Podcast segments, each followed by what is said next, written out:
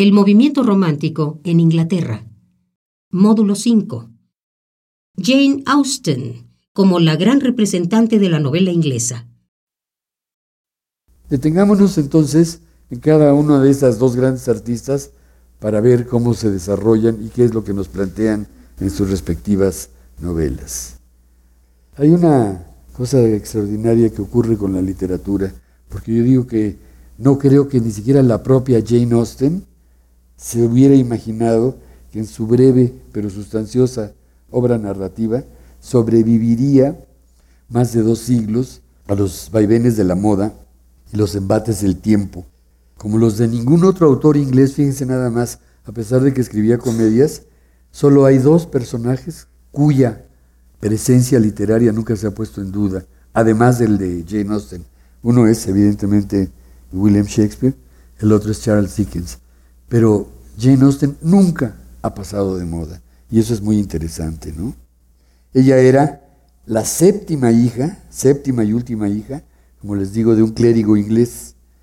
Insisto también, cuántas sorpresas nos ha deparado la iglesia anglicana a los lectores. Ya les decía, Coleridge y Hazlitt y John Donne, Jonathan Swift, todos ellos eran de algún modo relacionados con la iglesia. Nace Jane Austen un 16 de diciembre de 1775 y aparentemente goza de una infancia feliz, rodeada de cinco hermanos, una hermana, pero sobre todo muchos libros.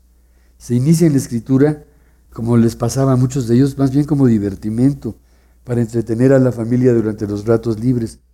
Cuando vemos las versiones cinematográficas y televisivas, es muy común ver a la familia reunida en la sala y pueden estar leyendo todos un libro, o a lo mejor la mamá, vamos a decir, cosiendo, el padre leyendo, alguna de las hermanas dibujando, a lo mejor otra tocando un clavecín, un, un piano, pero pues todo se hacía en ese espacio interesante para la época, que era, como le dicen en, en inglés, el drawing room o el living room, que era un lugar donde, digamos, la familia se entretenía. Es decir, y la literatura, la lectura era algo muy importante. Cuando tiene 21 años escribe su primera novela, que su padre somete a un dictamen de un editor, pero se le rechaza, pero ella no se desanimó, porque no estaba escribiendo para ser profesional, ¿no? Y continuó con sus libros. Ya en 1790, pero si lo vemos es, digamos, muy joven, contaba con los borradores de otras dos novelas.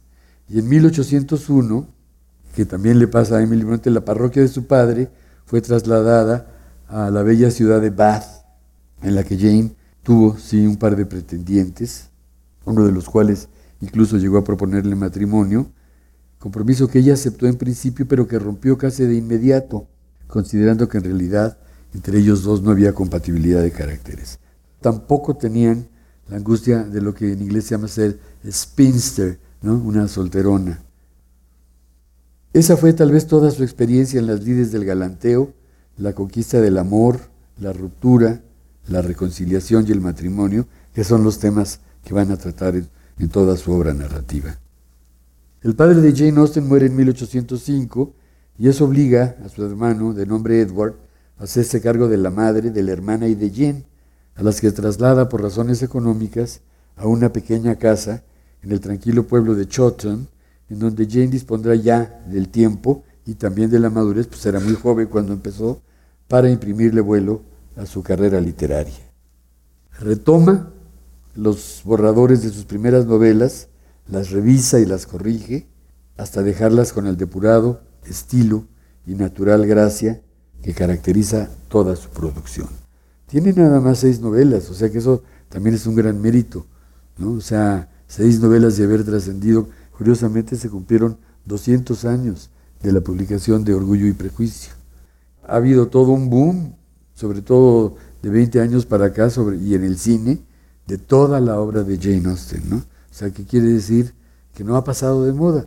Y curiosamente sus novelas son un poquito rosas, pero ahorita vamos a ver qué es lo que pasa ahí.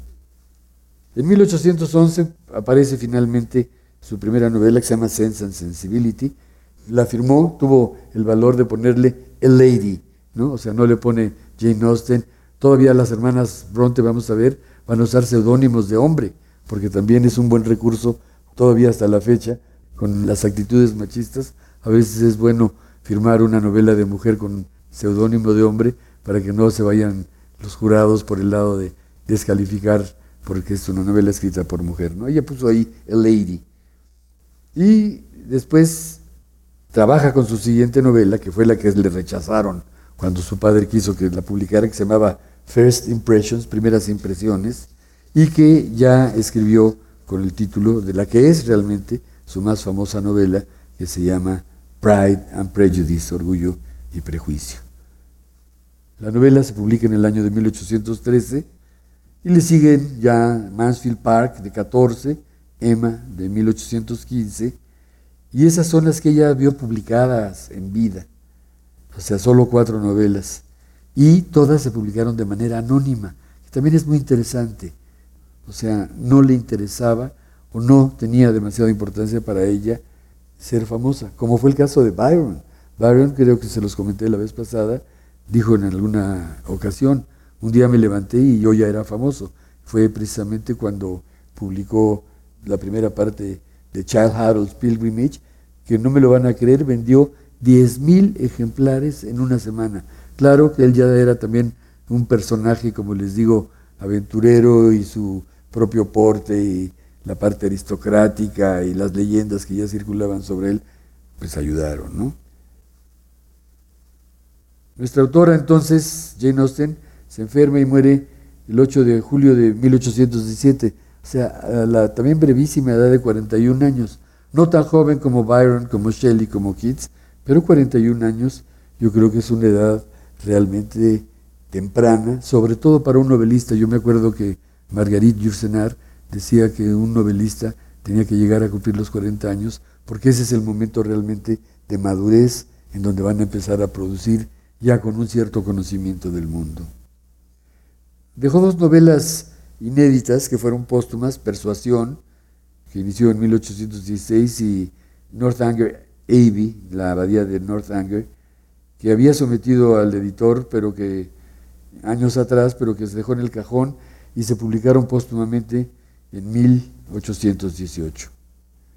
Entonces, como les decía, toda la obra narrativa de Jane Austen consiste solo de seis novelas, en contraste con Dickens, por ejemplo, que tiene más de 20 novelas, eso, a ver, y además unas novelas realmente muy voluminosas. Las novelas de Jane Austen son el promedio de lo que eran las novelas de, de la época del siglo XIX, que son generalmente extensas.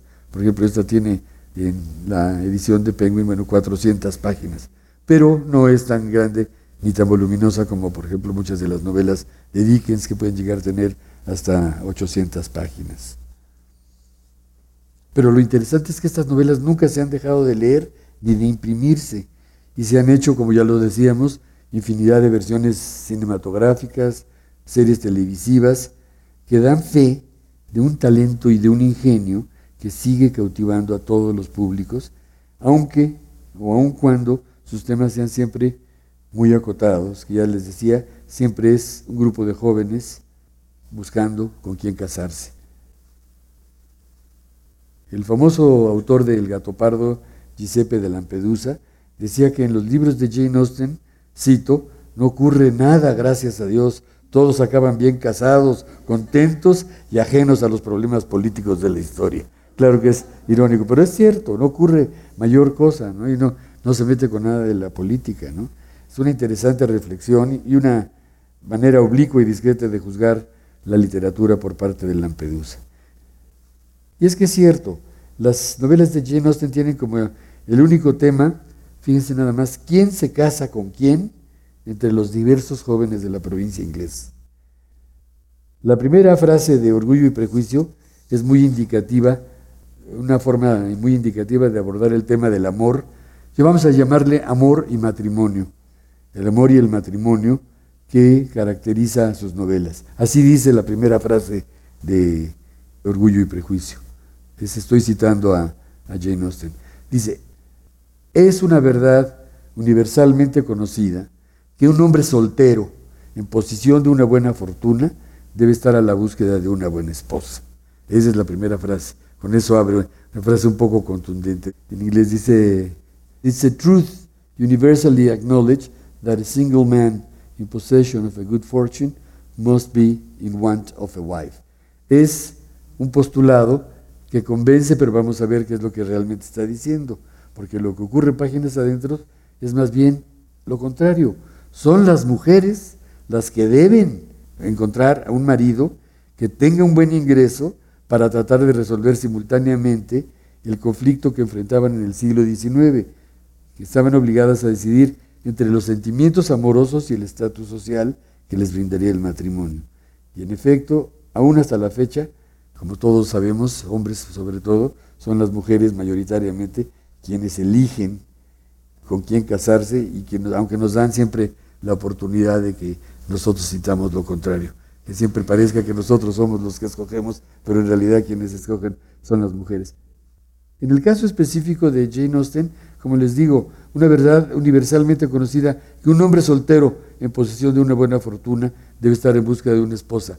Ese postulado en realidad se va a traducir, las mujeres tienen que estar muy atentas para ver cuál es el hombre que tenga buena fortuna que les va a permitir casarse bien. Esa es la, la idea central, ¿no? Orgullo y prejuicio trata sobre la vida cotidiana de una familia de la clase media en Inglaterra, en la provincia de Longbourn. La familia se llaman los Bennett, compuesta por el señor Bennett, su esposa y cinco hijas solteras. Los problemas domésticos que se dan en el seno de la familia, así como las relaciones que las hijas establecen con los diversos protagonistas masculinos que aparecen en la novela, constituirán sus conflictos. Cuando la señora Bennett, por ejemplo, la mamá, se entera de que acaba de llegar un nuevo vecino, se llama Charles Bingley, a la comarca de Netherfield, cercana a ellos, y que además descubre que es soltero y que tiene una cuantiosa fortuna, decide de una manera espontánea que alguna de sus hijas debería casarse con él. Y así empiezan las pesquisas y aventuras de las hermanas Bennett. Pero Jane Austen siempre pone una jerarquía, porque en su jerarquía, también como vamos a ver, no es la belleza la parte más importante. O sea que Elizabeth, la heroína, es la más inteligente y la más sensata. Su hermana, que es un poco mayor, es más bella, pero es menos inteligente. Y luego Lidia, la más pequeña, es coqueta y un tanto cerrada de mollera. O sea que en apariencia todo el suspenso de la novela gira en torno a las posibilidades y problemas que tienen las hermanas camino al matrimonio. En el código que establece Jane Austen, cada mujer debe casarse no solo con un hombre de mejor clase social, porque aquí también se están discutiendo los problemas de la propiedad y de la jerarquía social, aspirar a casarse con un hombre que tenga una mejor jerarquía, una mejor clase social y de preferencia que sea rico, donde yo creo que pone el énfasis ella, sobre todo que sea su equivalente moral, lo cual no es mala fórmula, ¿no? O sea, como dicen, uno tiene que casarse con su equivalente, no con uno más bajo, ni en términos económicos, ni en términos morales. Y cuando digo morales, no estoy diciendo nada más como moralina, quiero decir con toda la inquietud, con toda la educación, con toda la, vamos a decir, el bagaje que permita que una pareja pueda ser compatible. ¿no? Vamos a ver que, por ejemplo, Charlotte Bronte, la autora de Jane Eyre y la hermana de Emily, todas ellas eran de un temperamento, las Bronte, opuesto al de Jane Austen. Y ella se hace esta pregunta. O sea, estamos hablando de una crítica que se le hace en el momento que Jane Austen publica Orgullo y Prejuicio. Y Charlotte Bronte dice, ¿qué allí a leer Orgullo y Prejuicio? La exacta fotografía de una cara común y corriente, un jardín bien cultivado, cuidadosamente cercado, con bordes bien recortados y delicadas flores, pero sin una fisonomía vívida y brillante, sin grandes espacios abiertos, ni aire fresco, sin colinas azules ni hombros huesudos, Difícilmente me gustaría vivir con sus damas y caballeros en sus elegantes pero aburridas casas. Bueno, porque eran dos extremos de personalidad, las Bronte y, Jane Austen. La pregunta que uno se tendría que hacer aquí entonces es, bueno, entonces, ¿por qué no solo Orgullo y Prejuicio, sino todas las novelas de Jane Austen han sido tan importantes dentro del canon y sobreviven aún en nuestros días?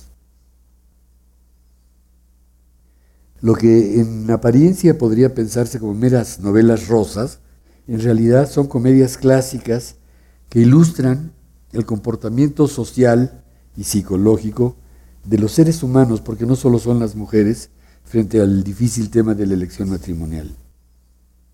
Se trata, sí, es cierto, de novelas costumbristas que no tienen una mayor tragedia y en la que las relaciones se establecen entre hombres y mujeres deben llevarse a cabo con decoro y respetando los preceptos morales de la sociedad en la que viven, porque en el mundo de Jane Austen, fíjense nada más, la moral y las costumbres son prácticamente iguales. O sea, todo lo que es la buena educación es parte de la moral y la moral es parte de la buena educación. Los conflictos que se plantean en la novela son, sí es cierto, en principio de mero comportamiento. El conflicto que está en Orgullo y Prejuicio es que Elizabeth conoce a un hombre que le interesa, que se llama Fitzwilliam Darcy y que finalmente en la novela se conoce nada más como Darcy. Lo ve en un baile pero lo considera orgulloso y soberbio. También es un poco medio byroniano, pero no con la radicalidad que lo vamos a ver, por ejemplo, que tiene Heathcliff en Cumbres Borrascosas. Pero vamos a decir que es pedantón, que es arrogante, que es presumido, que es rico y que siente que ella no está a su altura, porque cuando la saca a bailar, ella llega a escuchar que dice, hablando Darcy de Elizabeth, que es tolerable, pero no lo suficientemente bella. Por eso la novela se llama Orgullo y Prejuicio. O sea, uno tiene demasiado orgullo y la otra está prejuiciada porque cree que el otro es un pedante. O sea, Darcy representa el orgullo, Elizabeth el prejuicio. Pero también, como ella había nombrado su novela, muchas veces las primeras impresiones que tenemos de la gente resultan engañosas. Y la novela, que esa es una de las cosas interesantes, trata de cómo esas falsas apariencias deben disiparse hasta llegar al otro en su verdadera dimensión. Pero no, en realidad ninguna de las dos tenía ese atributo en particular de la belleza. Pero lo que es interesante es que ella no defiende la hermosura, pero sí la inteligencia y la sensatez. Y por lo mismo se siente atraída hacia Darcy, porque no solo es rico, sino es moralmente el más probo de todos los personajes masculinos. Algo semejante, por ejemplo, dentro de este grupo de hombres y mujeres, ocurre con la hermana Jane, que les digo que era la mayor, que era la más bonita de las hermanas y que se compromete con Charles Bingle. Pero ninguno de los dos es brillante, pero ambos son atractivos. O sea, la pareja de seres bonitos, pero vamos a decir sin nada adentro, un poco güeros, un poco vacíos, ¿no? De muy buen carácter, de clase social y económicamente bien acomodados. Y, claro, el caso negativo es el de la hermana más chica que se llama Lidia, que, como les comenté antes, atraída por los uniformes militares, se enamora y huye con él para causarle oprobio a la familia. O sea, se fuga con su pretendiente, que es un, militar del ejército. ¿no? Y por supuesto que en la trama, quien tiene que intervenir es Darcy para ir a buscar a la chica, hacer que se reconsidere, que se arrepienta el Wickham, que como su nombre lo indica es casi casi como el malo, y todo vuelva, digamos, al orden social establecido, gracias a la inteligencia de ella y a los valores morales de él. O sea que en el mundo de Jane Austen cada pareja debe buscar su equivalente moral para casarse. Y, por ejemplo, hay una parte donde a Elizabeth la empieza a pretender, curiosamente también, un pastor protestante y quiere casarse con ella. Pero el personaje, que es otra de las cosas que hace muy bien Jane Austen, es un personaje más bien cómico y medio absurdo, para no decir ridículo, y por supuesto que no tiene ninguna posibilidad de casarse con Elizabeth, que es la más inteligente de la novela, insisto, no la más bella, pero la más inteligente y la más serena y la más sensata. Mr. Collins que es pretendiente, pretende primero a Elizabeth y luego, cuando ella lo rechaza, se casa con otra chica que se llama Charlotte Lucas, que le confiesa a Elizabeth. Esas son las cositas que dice Jane Austen, ¿no? Dice Charlotte a Elizabeth cuando acepta el matrimonio de Collins. Dice, yo no soy romántica, lo único que aspiro es a un hogar confortable. Eso es lo que ella quiere. Pues sí, como les digo, cada quien sus expectativas y cada quien su equivalente moral. ¿no?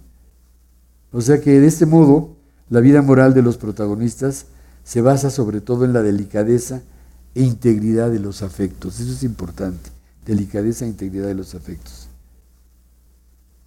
Por ello, muchos de los problemas que Austen plantea en sus novelas siguen vigentes en nuestros días. Por ejemplo, cómo comportarnos ante las condiciones adversas en el amor, cómo actuar frente a los otros, cómo enfrentar las traiciones y los falsos amigos, cómo reconocer nuestros errores, cómo superar nuestros defectos, las consecuencias de la honestidad con uno mismo y cómo los factores económicos influyen inevitablemente en la elección y en la solidez matrimonial.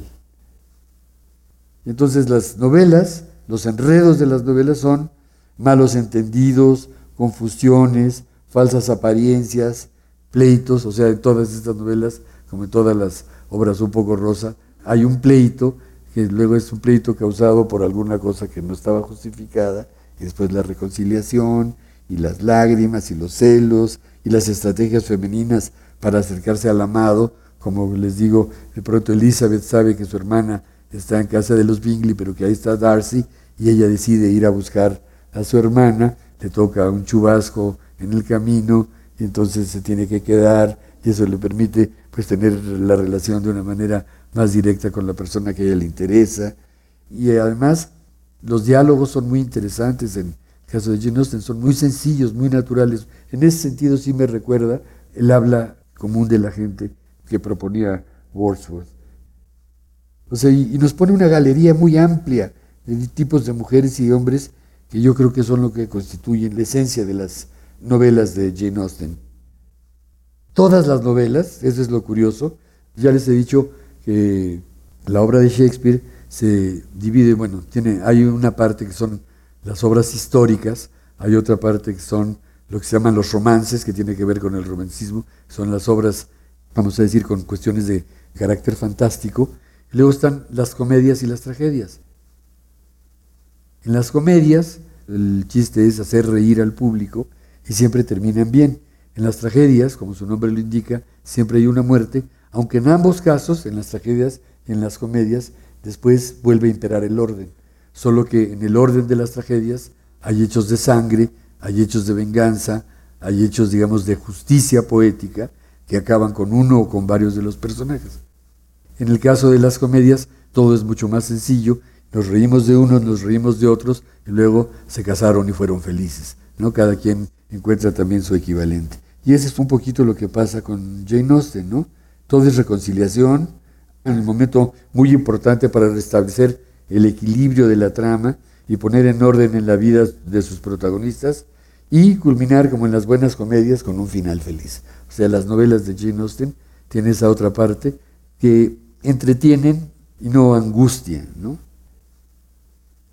Y a esto hay que añadir otra cosa, tres factores más, que uno no puede perder de vista en estas novelas. El sentido del humor de Jane Austen, que es muy fino y que lo despliega siempre a través de sus novelas con muchísima ironía y también con inteligencia. La manera como ella va describiendo a los personajes, su observación, no solo es una observación, digamos, de novelista, de gran novelista, pero está articulada de una manera muy interesante. Yo siempre digo, que las buenas novelas de algún modo tienen que reflejar conocimiento del mundo. O sea, es decir, el autor o autora, en este caso, tiene que conocer a los personajes para que nosotros los podamos identificar, reconocer y aprender de ellos. O sea, aún los personajes ridículos como Collins tienen ciertas características que cuando uno lee con atención se va dando cuenta, este es un bobo, o sea, así tan sencillo como esto. Igual esta mujer es inteligente, Luego esta mujer es superficial. Por ejemplo, la Mr. Bennett y Mrs. Bennett. Mr. Bennett todo el tiempo está haciendo comentarios cáusticos de cómo se comporta la señora Bennett. Y la señora Bennett es una buena señora, una típica buena señora que lo que quiere es sobre todo casar a sus hijos y que no le importa nada las convenciones sociales. Ella las lanza por el mundo para que puedan encontrar, digamos, su destino matrimonial. Entonces yo digo, el sentido del humor, la ironía, la viva inteligencia y también la estructura de las obras. Están muy bien pensadas. Y luego la tersura de su prosa el ritmo depurado y un lenguaje que nos permitirá adentrarnos en los avatares de sus personajes sin mayores complicaciones. Esta es la primera gran novelista, no ha pasado de moda, incluso en términos de la crítica, es de las pocas autoras que se mantiene siempre, digamos, en una jerarquía alta dentro de la novela inglesa y a todos los que les interesa y sobre todo para las mujeres, yo creo que a pesar de este aparente tema de novela rosa, siempre se puede aprender algo de ello.